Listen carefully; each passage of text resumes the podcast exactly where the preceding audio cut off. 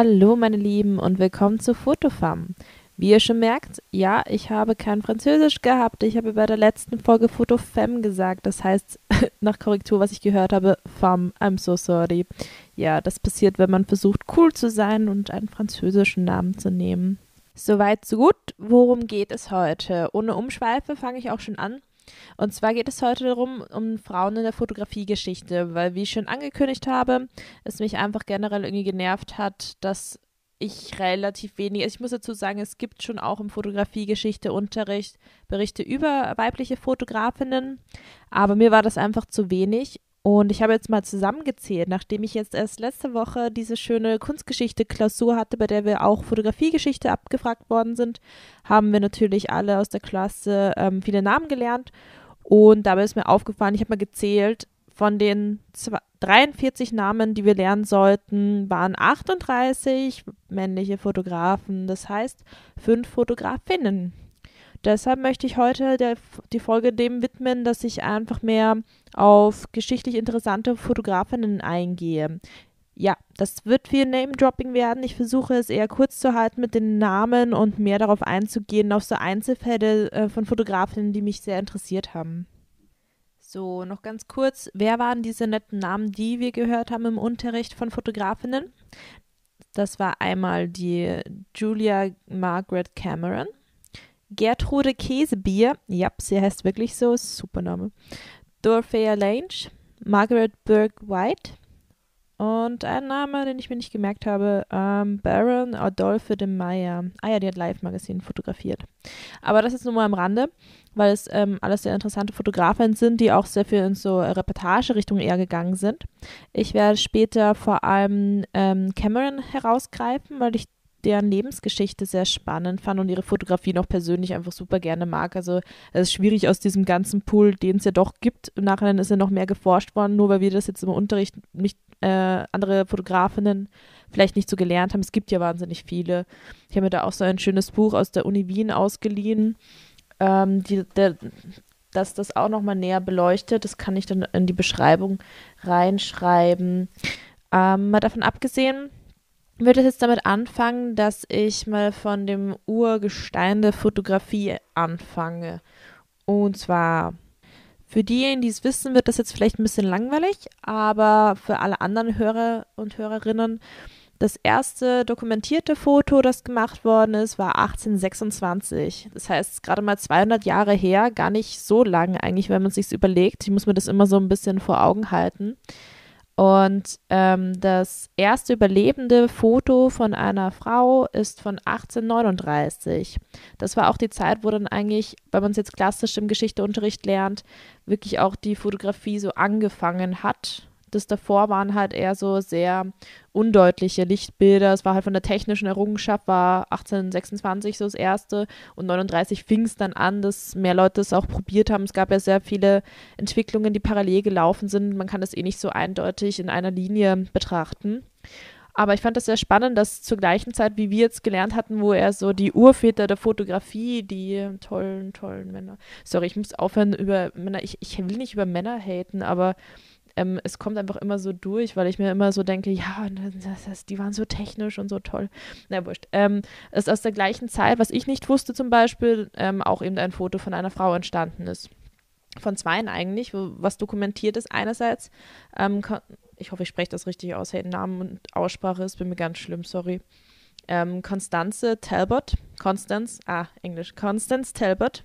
Das ist die Frau von ähm, Talbot gewesen, der auch einen ähm, Urvater, sage ich jetzt einfach, der Fotografie war. Ähm, sie hat nebenher eben wahrscheinlich auch durch Einflüsse einfach, wenn man, wenn man zusammenlebt, wird das ja einfach mal passieren, dass man ähm, mit der Arbeit des Partners sehr konfrontiert ist und da hat sie mit experimentiert. Kann dann immer so schwer abstech, abstecken, wer jetzt was gemacht hat, denke ich mir dann immer in, in Retroperspektive. Ist ja klar, dass der Mann allen Credit gekriegt hat. Sie hat jedenfalls auch fotografiert ähm, und daneben, den Fall, den ich sehr spannend fand, war Sarah Ann Bright, auch aus England. Die im 39 ist jetzt ein Bild dokumentiert worden von ihr, was erst 2015 herausgefunden wurde, dass sie das gemacht hat. Das heißt The Quillen Leaf. Und zwar wurde das ursprünglich eben Talbot zugesprochen und es ist jetzt erst durch Recherche rausgefunden worden, dass es eigentlich von ihr war.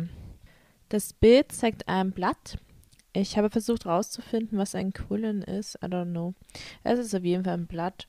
Ähm, das heißt, es ist eine fotografische Nahaufnahme, die eben, also deshalb ist es wahrscheinlich auch missverstanden worden, dass es um zu Talbot ähm, zugeordnet worden, weil der eben sehr ähnliche Fotografien gemacht hat, so Detailaufnahmen von Naturgegenständen, also von Blättern vor allem.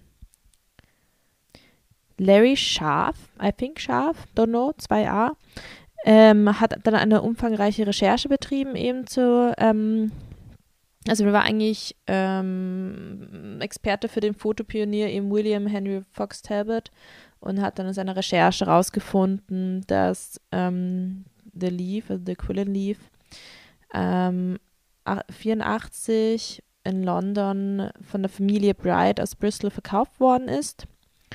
Und dann hat er eben weiterhin die Forschung ange, ähm, angefertigt ähm, und hat herausgefunden, dass ähm, das eigentlich, dass The Leaf eben dieses, was in Talbots Dokumentation zugeordnet worden ist, eigentlich zur Familie Bright gehört und dann die Handschrift abgeglichen und damit wurde dann herausgefunden, dass es eigentlich eben von einer Frau war, von der Sarah Ann Bright. Die war Künstlerin und äh, englische Fotografin und hat eben da, ist dazu gekommen, indem ihr Vater, der war sehr wohlhabend und sehr interessiert an der Wissenschaft und sie ist wahrscheinlich dadurch in Kontakt gekommen mit der Fotografie und hat mit dieser neuen Technik herumexperimentiert und dabei ist dieses Bild entstanden.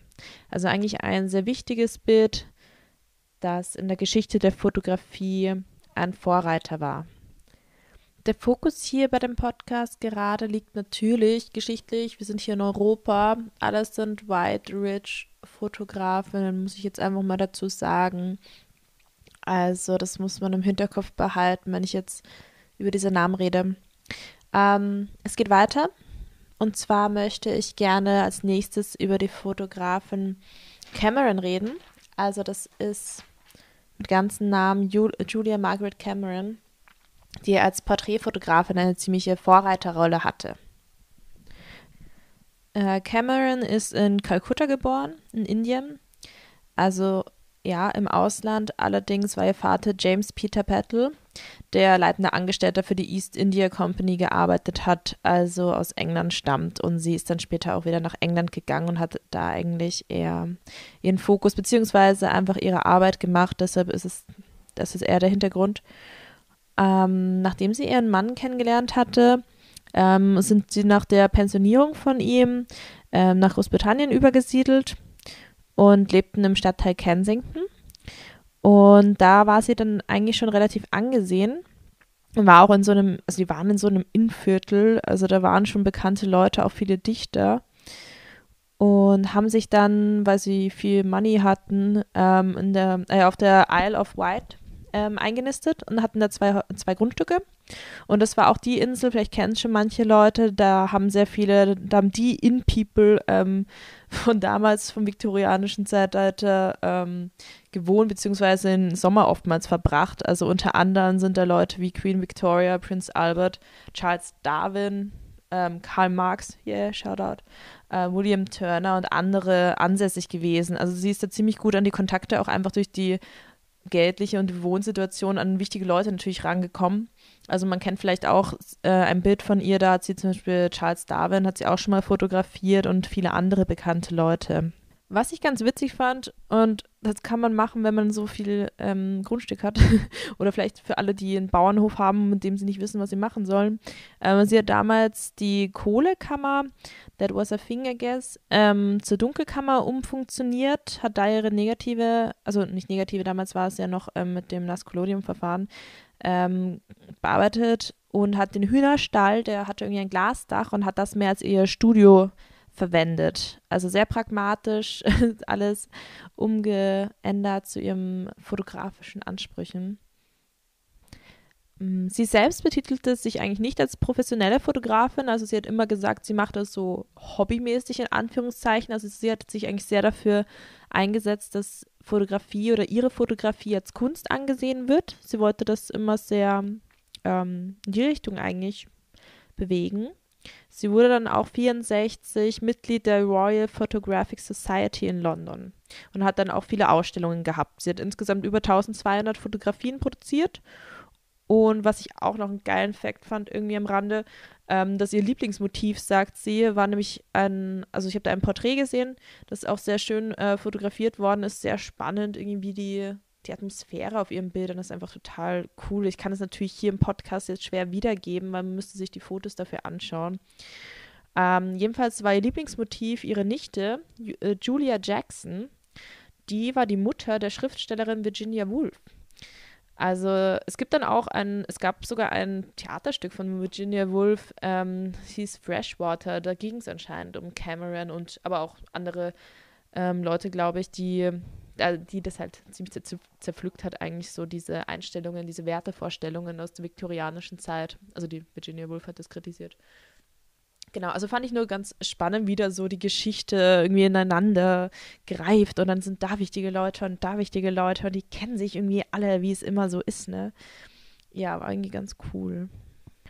Jetzt muss man sich das so vorstellen, wenn man von der Cameron fotografiert worden ist. Du sitzt da in dem umgebauten Hühnerstall, das sind voll wichtige Leute und die haben halt gesagt früher auch, also es war anscheinend voll die Tortur, weil die Belichtungszeiten noch so lang waren und sie anscheinend da sehr selbstbestimmt war und sehr strikt in dem, wie sie gearbeitet hat. Die hat die Leute sich halt gar nicht bewegen lassen. Klar, du durftest dann also zwischen drei bis sieben Minuten ähm, dich nicht bewegen beim Foto. Aber dadurch, dass dieses Verfahren ja noch, dieses Naskolodium-Verfahren, ähm, auch noch sehr viel Zeit in Anspruch genommen hat, weil man damit, ich kenne die technischen Details nicht genau, aber ähm, damit dann irgendwie gleich in die Dunkelkammer gehen musste. Und man musste das so bestreichen mit Flüssigkeiten, also mit Chemikalien und das dann gleich entwickeln. Und ähm, also das ist wahnsinnig ähm, schwierig gewesen, weil du da on-hand halt gleich mit arbeiten musst. Und das dauert auch nochmal lang. Und sie hat die Modelle, also du musstest dann ein Foto machen, du hast da eine Platte und dann musst du schnell nachschauen, ob das was geworden ist und dann machst du es nochmal, weil du brauchst die gleiche Platte, um das nächste Foto zu machen. Und sie hat die Leute dabei sich nicht bewegen lassen. also ziemlich unlustig, glaube ich, wenn du da ein Foto hast machen, ein Foto bis mehrere hast machen lassen, weil du da einfach mal ganz still rumsitzen musstest. Also wie bei alten Malern eigentlich. Also ein bisschen, bisschen anstrengend, glaube ich. Aber es hat sich gelohnt. Die Fotos sind sehr cool. Ähm, ja, ich rede jetzt hier also über sie als Porträtfotografin. Ich gehe jetzt nicht darauf ein. Sie hat auch sehr viele religiöse Bilder gemacht und äh, so inszenierte Bilder, aber das, ich fand das hier jetzt den interessantesten Aspekt historisch gesehen. So, mein drittes Beispiel, was ich herausgreifen wollte, ist die liebe Dora Kalmus. Die ist nämlich aus Wien. Ähm, man kennt sie eher unter dem Namen Madame de Ora für die Leute, die sie aus dem Kunstkontext vielleicht in Wien schon kennen, also die hatte ja auch im ersten Bezirk ein Fotostudio zusammen mit Brand äh, Arthur Bender, Arthur Bender hieß der, ja, ähm, das De Ora hieß. Und die liebe Madame De Ora war die erste Frau, die an der Grafischen zugelassen worden war. Also die wurde so um 19 herum, äh, 1900 herum ähm, durften ja Frauen noch gar keine Ausbildung machen, also vor allem nicht in Fotografie. Ähm, und sie war die erste, die sich so durchgesetzt hat, dass sie die Lehre bekommt. Sie durfte aber auch nur an den theoretischen Fächern teilnehmen. Also zur Praxis wurde sie auch nicht zugelassen. Ähm, ja, die Grafische hat schon eine lange Geschichte, Leute. Die gibt es schon seit über 130 Jahren. Ähm, was ganz interessant war noch bei ihr, ähm, also sie war Porträt äh, Fotografin. Sie hat eigentlich auch so die High Society in Wien fotografiert. Ähm, zum Beispiel Alma Mahler, Arthur Schnitzler, Klimt hat sie mal abgebildet. Später ging sie dann mehr in die Modefotografie und hat auch Bilder von Marlene Dietrich oder Coco Chanel gemacht. Also sie war dann in Paris später, nicht nur in Wien. Ähm, Sie hatte dann irgendwie eine sehr traurige Geschichte, wie ich fand. Also ich fand es total absurd, als ich das alles gelesen habe. Ähm, und zwar abgesehen von ihren fotografischen Arbeiten, die ich auch ganz cool finde ähm, ist sie, also sie war jüdischer Herkunft und dann kam halt der Zweite Weltkrieg. Und es sind ungefähr alle ihre Verwandten ermordet worden. Also ihre Schwester ist getötet worden. Sie ist geflüchtet ähm, nach Südfrankreich. Und es sind total viele, also ihre ganze Verwandtschaft ist, ins KZ gekommen. Äh, sehr traurig. Und dann ist sie zurückgekommen nach Ende des Weltkriegs 46, ist sie wieder nach Wien Sie konnte dann nicht mehr, also sie hat in der Zeit auch während des Krieges und dann auch nicht mehr wirklich diese Porträts gemacht, für die sie eigentlich bekannt war. Sie hat dann eher ähm, das Nachkriegsgeschehen dokumentiert und hat Geflüchtetenlager äh, fotografiert. Und dann später noch weiter geht's irgendwie sad. Ähm, sie hatte einen Autounfall, hat ihr Gedächtnis verloren und hat das, bis sie gestorben ist, nicht wiederbekommen. Das heißt, sie konnte sich überhaupt nicht erinnern an den ganzen Shit, der passiert ist und dass sie mal voll die coole Socke war. Ähm, und das, und dann wird es irgendwie noch abstruser, keine Ahnung, ich fand das so traurig, irgendwie die Geschichte. Ähm, die war dann in, ich glaube in Graz, ja, in der Steiermark irgendwo, ähm, bei der, bei einer Freundin von ihrer verstorbenen Schwester ist sie untergekommen. Dann ist sie dort gestorben. Und dann hat man ihr Grab irgendwann ähm, den Grabstein entfernt, hat sie aber irgendwie drinnen gelassen. Also irgendwie hatte sie dann einfach keinen Grabstein mehr. Und dann ist irgendwann mal wer draufgekommen aus Graz und hat sie ähm, wieder ausbuddeln lassen, um sie auf einen Ehrenfriedhof zu tun, weil sie ist ja jüdischer Herkunft und ähm, das wollten sie irgendwie betonen. Und die war halt einfach eine wahnsinnig wichtige Persönlichkeit und eine wahnsinnig coole Frau. Und irgendwie haben sie ihren Grabstein weggenommen gehabt. Äh, keine Ahnung. So weird. Und dann haben sie jedenfalls, ja, jetzt hat sie ein Ehrengrab und hat ähm, einen großen Grabstein drauf und ist dann eben geehrt worden. Wobei halt auch irgendwie lustig, weil, also sie ist ja auf diesen äh, jüdischen Friedhof Graz ähm, gebracht worden vom Präsidenten der jüdischen Gemeinde Graz, äh, Elli Rosen. Ähm, ja, aber eigentlich hat sie sich 1990, wie auch dokumentiert ist, in Wien evangelisch umtaufen lassen. Ja, jetzt schläft sie und peace, peace forever, I hope. So, bewegen wir uns jetzt weiter auf dieser Zeitlinie. Will ich nur noch ganz kurz eigentlich zum Abschluss etwas über die Gründung von Magnum Fotos sagen, weil das war ja eben nach Zweiter Weltkrieg.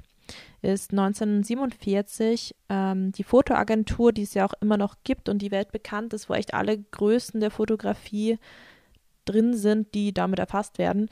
Ähm, die wurde von offiziell Robert Capa, Henri Cartier-Bresson ähm, David Seymour und George Roger gegründet.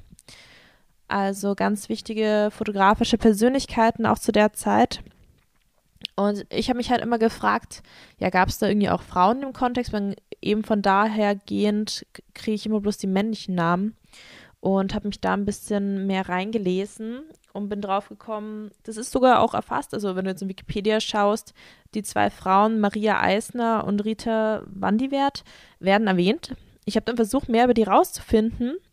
Ey, man findet nichts. Also fand ich schon wieder sehr lustig, weil über die Fotografen, die das gegründet haben, ja, gibt es ja Riesenartikel drüber, gibt es so viel Recherche. Und die zwei Frauen, die beteiligt waren, die waren halt in, im administrativen Bereich tätig. Sie waren selbst eben nicht die Fotografinnen, die da jetzt sich profiliert haben, äh, sondern sie waren eben für die Organisation verantwortlich, sind aber ziemlich untergegangen, wie ich finde. Also zum Beispiel die äh, Maria Eisner fand ich ganz spannend, die hat davor schon in der Pariser Fotoagentur Alliance Photo ähm, war sie beteiligt und ging dann eben äh, Zweite Weltkriegszeit in die USA, wo sie dann eben zu Magnum gekommen ist. Ähm, es gibt vier Sätze auf Wikipedia zu ihr. Ähm, ich finde diese Präsenz nämlich immer so arg. Also das will ich immer so ein bisschen hervorheben. Also über wen geschrieben wird geschichtlich ist halt echt immer ja, sehr eindeutig. Ähm, die Rita Wandiwert ähm, war nur ein Jahr bei Magnum, deshalb gibt es vielleicht auch nicht so viel in dem Kontext von ihr. Sie war mit, zusammen mit ihrem Mann auch dabei, also William Wandiwert. Die waren ähm, ähm der, äh, die, sorry, Wortsalat. Ähm, die arbeitete vorher beim Live-Magazin also die war schon auch wirklich etabliert ähm, und dann ist halt zu Magnum gekommen und die sind dann beide aber weggegangen davon und haben sich der Naturfotografie, also Naturdokumentationen zugewendet. Also war wahrscheinlich auch freiwillig und alles okay, aber ich habe echt so wenig über die gefunden, hey. Und auch jetzt, wenn man so guckt bei Magnum, ähm, es gibt jetzt auch viele Fotografinnen, die dabei sind. Und das finde ich cool. Das wird auch immer wieder abgedatet. Es sind aber trotzdem, ich habe mir das sogar, ey, ich habe das abgezählt und ausgerechnet. Ähm, es sind 30 Prozent circa von Magnum Frauen. Ich bin halt immer eine von denen, die dann sagt, so ja, das reicht nicht, weil, also bis es nicht gleich viele sind oder mehr Frauen, finde ich es nicht okay, weil man halt eben diesen ganzen Kontext auch anschaut und ich halt mit oftmals denke, dass Frauen es einfach schwieriger haben in diesem Berufsfeld. Wäre es cool, wenn sie da drauf schauen könnten, dass irgendwie mehr Frauen, also ich denke mir, es gibt genug Frauen, die da qualifiziert für sind. So ein bisschen mehr den Fokus darauf zu legen, wäre halt cool. Okay, ja, das war es in meiner schönen Geschichtsstunde. Ich hoffe, es war nicht zu angry. Sorry, ich bin irgendwie heute so auch so ein bisschen ähm, kontra drauf. Ähm, Wen es interessiert, es gibt noch spannende Fotobücher auch zu ähm, der Geschichte der Frau ähm, in der Fotografie. Eins heißt Frauen sehen Frauen und das andere, also es gibt natürlich noch mehrere, aber die, die ich hier habe, ist das andere Meisterinnen des Lichts. Da kann man sich ähm, Bilder anschauen, wobei ich dazu sagen muss, bei dem Werk Meisterin des Lichts ist es eine sehr oberflächliche Recherche. Aber es ist ganz cool, um mal einen Eindruck zu kriegen über die Sachen. Und ich schreibe dir auch noch mal in die Beschreibung rein. Ähm, schaut euch die Bilder vielleicht mal an von den Fotografinnen, die ich euch gesagt habe, dann habt ihr auch ein bisschen mehr Bezug dazu. Und ich hoffe, es hat euch etwas inspiriert. Und ich freue mich schon auf die nächste Folge mit euch. Tschüssi.